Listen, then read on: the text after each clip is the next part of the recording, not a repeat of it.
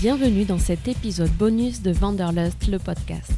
Je prolonge la discussion avec mon invité qui s'est prêté au jeu de questions-réponses rapides pour des conseils concrets et pratiques en fonction de son expertise et de son expérience de voyage. Ah oui, et si tu aimes ce podcast, le meilleur moyen de le soutenir est de t'y abonner sur ta plateforme d'écoute favorite, de le partager autour de toi et de mettre un super commentaire et 5 étoiles sur Apple Podcast et Spotify. Merci mille fois et belle écoute. Alors Anthony, pour commencer, quels seraient pour toi les meilleurs conseils à donner si quelqu'un souhaite se lancer dans l'ascension d'un sommet à plus de 5000 Waouh, euh, c'est compliqué à dire. Bah déjà dans un premier temps, avoir une bonne condition physique. Je pense que déjà commencer par la randonnée, ça pourrait être euh, vraiment une, belle chose. On a beaucoup de, petits sommets euh, en France, donc commencer par là, des, des 1000, des 1005, voire des 2000 sur de l'alpinisme si on veut vraiment partir sur des sommets, je connais pas l'expérience des gens, mais en tous les cas, s'il y en a pas, bah, l'idée c'est de prendre un guide, de partir sur une école d'alpinisme hein, pour avoir un petit peu des bases. Et voilà, après, euh, en termes de préparation physique, voilà forcément beaucoup de marche, euh, du running aussi, des sports d'endurance tels que le vélo, voire la natation.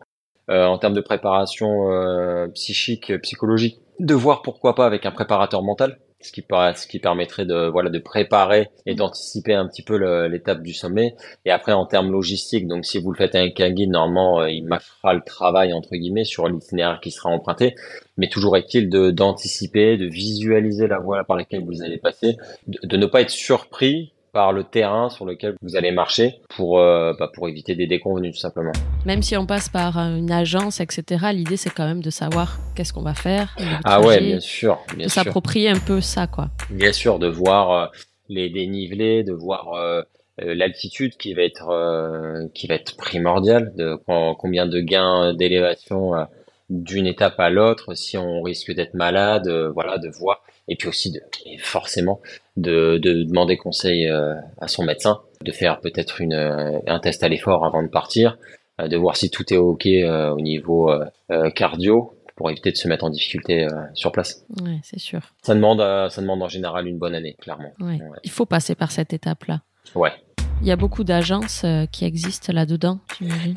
Énormément. Bah, comme il y a beaucoup de demandes, bah, forcément, il y a, il y a beaucoup d'offres et donc il y a de tout et n'importe quoi. Comment on fait pour trouver une agence sérieuse? C'est quoi? C'est du bouche à oreille, de la recommandation peut-être? Oui, c'est du bouche à oreille, c'est de la recommandation. Moi, par exemple, sur le, le seul sommet où il fallait impérativement prendre un guide, c'est le Kilimanjaro, c'est obligatoire. Et donc, euh, moi, j'ai mon contact euh, en qui je peux avoir entièrement confiance, où j'ai envoyé aussi euh, quelques connaissances à moi parce que je savais qu'ils étaient entre de bonnes mains, où on était dans une aventure authentique et surtout dans le respect de l'environnement et surtout dans le respect des locaux et des porteurs, puisqu'il y a des porteurs qui, qui portent justement le matériel différents camps. Et ça, pour moi, c'est très très important de voir la, la rétribution euh, financière qui est donnée à ces gens de l'ombre, qui, qui, fait que bah, c'est grâce à eux que, que le Kilimanjaro vit et que les gens peuvent euh, aussi euh, assouvir leurs désirs et réaliser leurs rêves. Mm. Mais, mais voilà, c'est du bouche à oreille, ça prend énormément de temps aussi, de la recherche sur Internet, sur les blogs.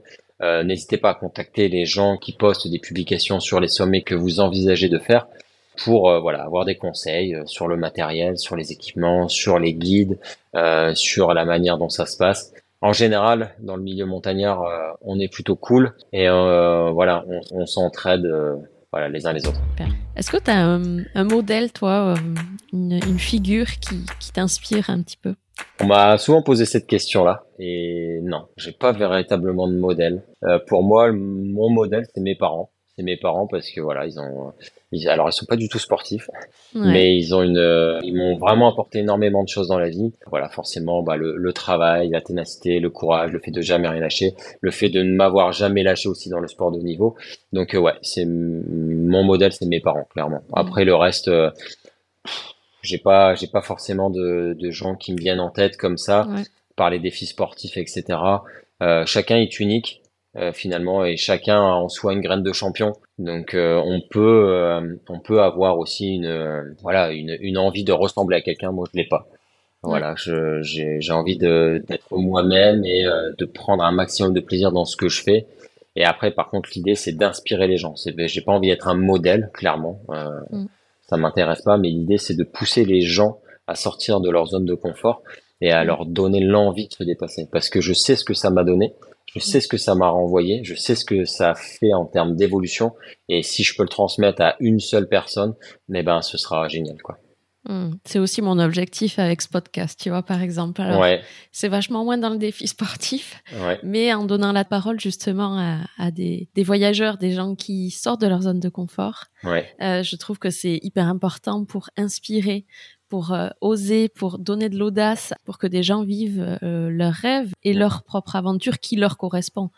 Donc il y a autant de, projets que de personnes et c'est en ça que la diversité de, du voyage est, intéressante. Mais ça, c'est tout à ton honneur de, de faire ça mm. et je te remercie parce que ça me permet aussi, j'espère, euh, toucher et donner l'envie à certaines personnes de, par ce podcast. Mais c'est aussi grâce à toi de donner en fait euh, euh, la possibilité aux gens de découvrir d'autres personnes et de voilà de se calquer un petit peu sur sur sur ces vies là un petit peu qu'on a et de se dire moi j'ai par exemple j'ai un ami un très bon ami que j'ai amené au Kilimanjaro justement. Mm. Et euh, là, il voulait absolument partir euh, faire la traversée de la Réunion il y, a, il y a quelques mois. La diagonale des fous ou rien à voir, juste traverser Alors diagonale des fous, mais en la traversant en marchant euh, en, en, faisant 15 jours. Voilà. Et en fait, euh, il m'en parlait depuis un an, un an et demi, tu vois. Et ce mec, il est absolument incroyable. Il s'appelle Patrick. Et euh, ce mec a tout plaqué à 50 ans. Il était directeur de banque. Je fais une parenthèse parce que c'est quelque chose qui vraiment qui me qui me tient à cœur. Qui gagne énormément euh, sa vie, mais il m'a dit franchement, j'ai besoin de ma liberté en fait. Il a trois enfants qui sont maintenant à quasiment 18 ans. Et il a décidé de de prendre à bras le corps sa, sa vie et on s'est rencontrés pendant que je préparais le Denali dans les Pyrénées-Orientales. Et le mec est venu me voir et il m'a parlé de sa vie. il y a un truc qui m'a qui m'a marqué. J'ai dit c'est quoi ton film préféré? Bah, il dit bah Into the Wild. Mmh. J'ai dit Into the Wild, mais j'ai dit mais carrément mon gars. Et du coup, euh, il m'a dit bah voilà, je vais acheter un van et je vais euh, je vais kiffer ma vie en fait. Et je me suis dit mais c'est ce genre de personnes qui qui ont tout à fait raison. Il sort de sa zone de confort, il a jamais fait ça de sa vie et à son âge, en fait, il n'y a pas d'âge pour réaliser ses rêves. Et le mec a réalisé ses rêves. Et bref, je ferme la parenthèse. Pat me dit euh, ouais j'ai envie de partir à la Réunion faire la traversée. Il m'en parle depuis un an un an et demi. Et euh, ça se concrétise pas. Et à un moment donné je le prends entre quatre yeux et je lui dis mec on va se dire clairement les choses. Euh, tu me dis voilà le billet d'avion c'est pas la période c'est pas ceci c'est pas cela. Hmm. donc on est d'accord t'es en train de te trouver des excuses. Et là il y a eu un gros blanc. Et là il me dit c'est vrai. Et du coup il dit bon bah je prends mon billet d'avion et le mec a pris son billet d'avion. Il a dit, ce moment, en fait, j'avais besoin de cette aide-là, que tu, que tu me pousses. Et à partir du moment où j'ai pris mon billet d'avion, bah là, ça y est, la machine s'enclenche. Et le mec, il est parti euh, faire son, euh, sa traversée de la Réunion. Et il a réussi. Et il a réussi. Et euh, c'est tout à son honneur. Et c'est pour ça que finalement, de d'avoir cette chance de, de, de, participer à ce genre de podcast, c'est de, bah voilà, de, de participer à la réalisation des rêves des gens. Mm enfin, participer à la réalisation, c'est aussi leur apporter quelque chose, une partie de soi la plus authentique. Et sortir de sa zone de confort, forcément, ça va les faire évoluer. Et dernière chose, je me souviens d'une femme, euh, quand j'avais fait le, le, Denali, une femme que j'ai jamais vue, que je verrai jamais, que j'ai plus de nouvelles. J'espère qu'elle se porte bien. Une femme qui, qui se battait contre le cancer sur son lit d'hôpital. Et elle m'envoyait des messages sur Facebook en disant, bah voilà, je vais essayer de monter mon Denali aussi, moi. Et là, je me suis dit, waouh, j'ai réussi à toucher une personne comme ça du fin fond de son lit d'hôpital et je me suis dit bon bah ce enfin ce sommet je vais vous le dédicacer quoi. Et mm. euh, je trouve ça incroyable que de donner l'envie et la force aux gens ne serait-ce que de par euh, mes vidéos et par mes messages. Mm. Bah voilà, il y a des gens qui sont réceptifs à ça et moi tout ce que je peux dire c'est que les gens doivent vraiment euh, croire en leurs rêves et de réaliser leurs rêves, de se donner les moyens pour y parvenir parce que la vie est trop courte. Ouais, c'est clair. Et ça sert à rien de repousser à plus tard. C'est maintenant ou quand on le sent en tout cas. C'est ça à un moment donné, voilà, il y a, faut pas avoir de regrets dans la vie. Ouais, c'est clair. Est-ce qu'il y a des sites, des applis pour ce type d'expédition à, connaître? Euh, des applis en tant que telles, euh, bah moi j'utilise Maps.me. Maps.me c'est pas mal parce que euh, il y a pas mal de hors connexion, on peut télécharger les cartes et il y a pas mal de sentiers de randonnée, voire même des sentiers d'expé. Mm. ce qui est ce qui est assez surprenant. Donc ça c'est plutôt intéressant quand on part en, en montagne et je recommande de, de, de l'utiliser. Après en tant que tel, j'utilise pas forcément d'autres mm. d'autres applications parce que forcément tout simplement bah il y a pas il y a pas trop de, de connexion quand on est là-haut. Euh, donc euh, non, j'utilise pas énormément d'applis là-dessus. Et t'as un GPS en haut? Quand t'es en haut, tu fais comment pour te repérer? J'ai un InReach en fait. Ça me permet de, de me de, de savoir où je suis et de de déclencher les secours au cas où j'ai un gros problème.